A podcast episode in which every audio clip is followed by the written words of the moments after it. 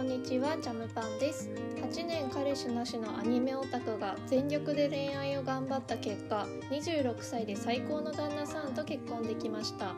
この番組は結婚したい20代女子のお悩みを解決していく番組です。今日のテーマは秘宝27歳はいあかん婚活しないとやばそう南住民結婚相談所 A で矢印調べた結果。っていうことでね、えー、ごちゃんの、えー、まとめスレが上がってたんでちょっとね一般の人の結婚にまつわる、えー、見解っていうのをね一緒に見ていこうかなと思います。えー、まずねスレ主がね数十万かかるらしいんやがこれおかしないって言って結婚相談所お金かかりすぎじゃねっていう風に言ってますまあね27歳で婚活ってなるとなかなかお金もね出せる分少ないと思う。が確かにねこう思うのもなんかうなずけるなって感じだよね。でちょっと内容あのー、見てるね。入会金とかで数万成婚したら数十万払うとか書いてあって行かれてるわ。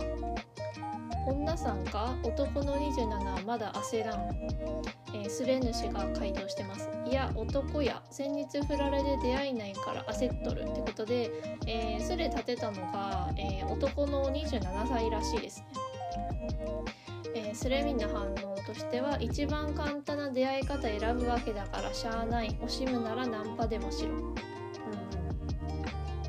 それに対しての返信が「これでやばいのしかおらんかったらマジで詐欺やで」てんてんてん。はいはい。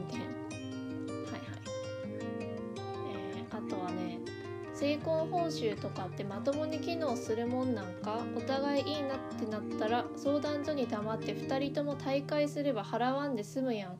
タイミングは多少なりともずらしたらバレへんのちゃう？うんうんうん。まあ確かにね私もここ若干疑問なんだよね。うん。でねそれに対しての他の人の反応ね。それすら払えないなら結婚する資格ないで子供はその何倍も金かかるんやから。あー確かに。確かにね。結婚相談所にお金払えないなら子供育てるの無理だね。確かに。でしかもなんだろう。うーんなんかさ言ってしまえばその結婚相談所のおかげで成婚できたわけじゃんってことはその自分たちがその入籍するまでにすごいたくさんの人手が多分裏で動いてると思うんだよね。えー、どの人と会うかなとかさ毎回のそのお見合いの内容とかアドバイスとかいろいろさ人が動いてるわけじゃん裏で。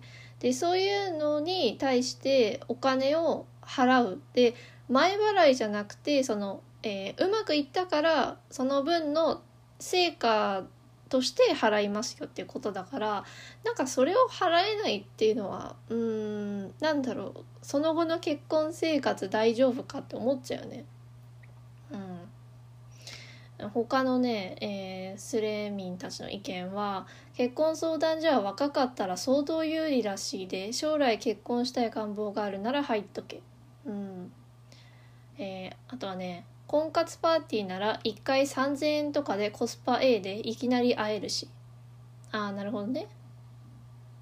ああでそれに対してね、えー、返信が「どこでやってるんや？イケメンな先輩が言ってたけど修学なしって言ってて行く意味あるんかと」えー、それに対しての返信「Y は IBJ のパーティーパーティーってやつで今の嫁さんと出会ったで」うん。ちょっとこの名前わかんないけど。まあそういう婚活パーティーで出会った人もやっぱりいるみたいだね。あとはねマッチングアプリでええやんっていう人もいた。うん。なるほどね。えっと他の人の意見。Y の持ち玉撃沈はこんな感じや。あ自分がやってきたことね。あ3人の女の人がいて1人目は彼氏できてフェードアウト。2人目はワンナイトまで行くも彼氏として見られないと言われ撃沈3人目はプレゼント送ったりして頑張ったが彼氏として見られないと言われて終わり。おーなるほど。そんな人もいるんだね。うんうん、で、えー、まずね、えー、ちょっと話題が変わって他の人そもそも何で結婚したいの？世間っていうならやめとけ。そうでなければ地域のお見合い集会に行け。っていうふうに言っててえー、すれ立てた人がねパートナーいた方が人生楽しいやん。彼女いた時はどこ行っても楽しかったわ。今は孤独やってことでこの人は、えー、パートナーがいた方が人生楽しいから27で結婚相談所入会しようかと思ってるみたいだね。うん。で、えー、他の人の意見。普通の荒さはマジでほぼ結婚してるもんな。世間の結婚率とか当てにならんってことで。ほうほうほう。みんなの周りってどう？私26で結婚してるからまだその周りにあんまいなくて大学まで行ってる人で結婚してる人がそそんないないのよ。で高卒の人は結婚してんだよね。だからみんなの周りどんな感じかちょっと教えてほしいけどね。えっ、と、えー、他の人の意見、えー、結論を言うと君のスペックで決まるんやで。マチアップとかは若い女の子が多くてまだみんなガチガチの結婚狙いじゃなくて恋人作りが目的や。その場合スペックを見るんじゃなくて容姿や雰囲気コミュ力が重視される。逆に結婚相談所はみんな結婚狙いやから共に数十年生きていく上で年齢差や年収価値観が重視される。つまり君がイケてて若い子と付き合える自信があるならマチアップ。陰キャ寄りで恋人作りにあまり自信がないなら年齢で有利になれる相談所や。ほうほうほうほう。あーなるほどね。これに対してのすれ立てた人の返信が「言えてるわ。ワイはもう家庭前提で生きたい。ただもろもろやっぱりお高い」と。いうことで、えーまあ、家庭ってことはつまりもう早く結婚したいよっていう感じね。でもね確かにこれはあるかもしんない。なんかマッチングアプリでそのやってる周りの人たちは何だろう結局ねあの私の周りにもマッチングして付き合ってる人いるけどどの人も結婚にかけるっていう感じだった。なんかこの人と結婚したいっていう言葉は出ることがなくどちらかというとこういうところが不安。例えばえー、結婚した後にどこに住むのかが不安とか、あのー、なんか職業的に不安定とかうーんなんだろうなんかねあとフィーリングなんとなくあんまり合わないとかやっぱりこう LINE の返しのテンションが合わないとかなんか言ってたからあの全然さマッチングアプリって自分がいつも行かないような場所をの人とかがこう現れるじゃん。自分のこう生活圏内にはいないような人とマッチングするからさだから価値観とかも全然違ってくるからなんかその結婚急いでいる人からしてみればちょっと無駄な時間のような気もしているから確かにその結婚相談所ってとにかく若さがあの価値が高いから男女両方ね。って考えると確かに結婚相談所入った方がいいような気はするね。うんえーと、他の人の意見普通に趣味とかのコミュニティでいいんじゃない？むしろそこで彼女できなかったらマッチングアプリなんてなおさらできないよってことで、えー、それに対してすれ立てた人が趣味のコミュニティで振られたんだよって言ってるから、えー、趣味系でまあ振られちゃったんだねその人はね。えーと、そうしたらね他の人からの意見は別のところ開拓したらどう？今だったらネットでも募集してるし、えー、ワイは運動好きやからフットサルとかランニングのサークル掛け持って年頃の女の子の友達増えたよ。ってことで、えー、そうだね。すれ立てた人も向こうからやってくるのは学生時代で終わりだわって言ってるね。うーん。そうなんだよね。なんかもう社会人になった時点でなんか学校みたいに毎日さなんか異性がいるわけでもなく会社にはいるけどさなんか職場で相手がいないってなるともう出会いもないからね。どんどん自分からいろんなコミュニティにね顔を出していかないといけないんだろうね。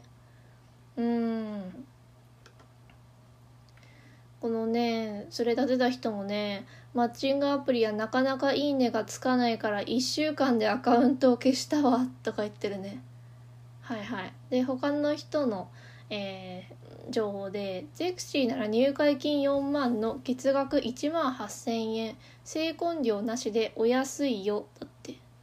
そういうことあるんだね。へえあとは、えー、27で焦らなくていいってのは嘘やどあっという間に30超えて40になるからな。行動は早い方がいい。おーなるほどね。これに対してすれ立てた人はこれだよね。Y 職場で一番若いんやが先輩ほぼ全員この年齢の時にはもう結婚してる。マジでやらなきゃ。だってもうってことは27で先輩たち結婚してんだ。おーなるほど。みんなの職場どう？私結構周りでもう第一陣みたいな感じなんだけど多分だけど27になってきたら結婚する人増えるんじゃないかな。結構周りも同棲してる人がめっちゃ多いんだよね。だからその人たちが結婚を踏み切るんじゃないかなとか思ってる。他の人の意見もねえー、Y26 や先輩方結婚出産しまくりで焦るわって言ってるね。はあ。えー、他の人の意見。27ならまだ余裕とか持てたらやばいぞ。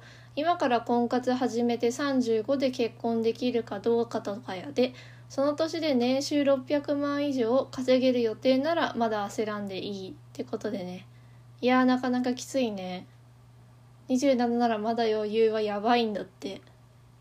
うーん。まあでもそうね他の人のそうだな。リモートワークで職場での接触機会激減したからな。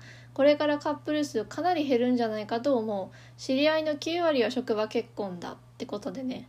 うんこれはある。私も彼は職彼とはね職場結婚なんだけどリモートなる前だったんだよ私はね。だからね良かったんだよね。これ彼とリモートワークだったらどうなってたか分かんないね。ちょっとなかなか恋愛いや恋愛というかそもそも友達になれるかっていうのがねリモートきついよね。うんねこのスレも結局ね他の人も言ってたけど今日一番の収穫は結婚したいなら27歳でも焦るべきって知れたことって言ってるよ。うんなんでねもしこれ聞いてる人でね27の人いたらぜひぜひあの周りの意見に騙されずにえー、世間一般の声っていうのはこんな感じだと思うので、えー、全力でね婚活することをおすすめします。実際私はもう26で結婚っていうのがそんな早いと思ってないからね自分の中で。やっぱ大学卒業して34年働いたしもうねもうなんかうん相手決めてねこっから彼との人生を歩んでいきたいなって思ったから全然早くない感じはすごいしている。はいじゃあ今日はねこの辺にしようと思います。概要欄の質問箱からジャムパーへの恋愛相談送れます。ニックネーム書いて送ってください。今日のラジオが参考になったよという方は番組のフォローもお待ちしてます。ラジオは毎日更新です。それでは今日もお疲れ様でした。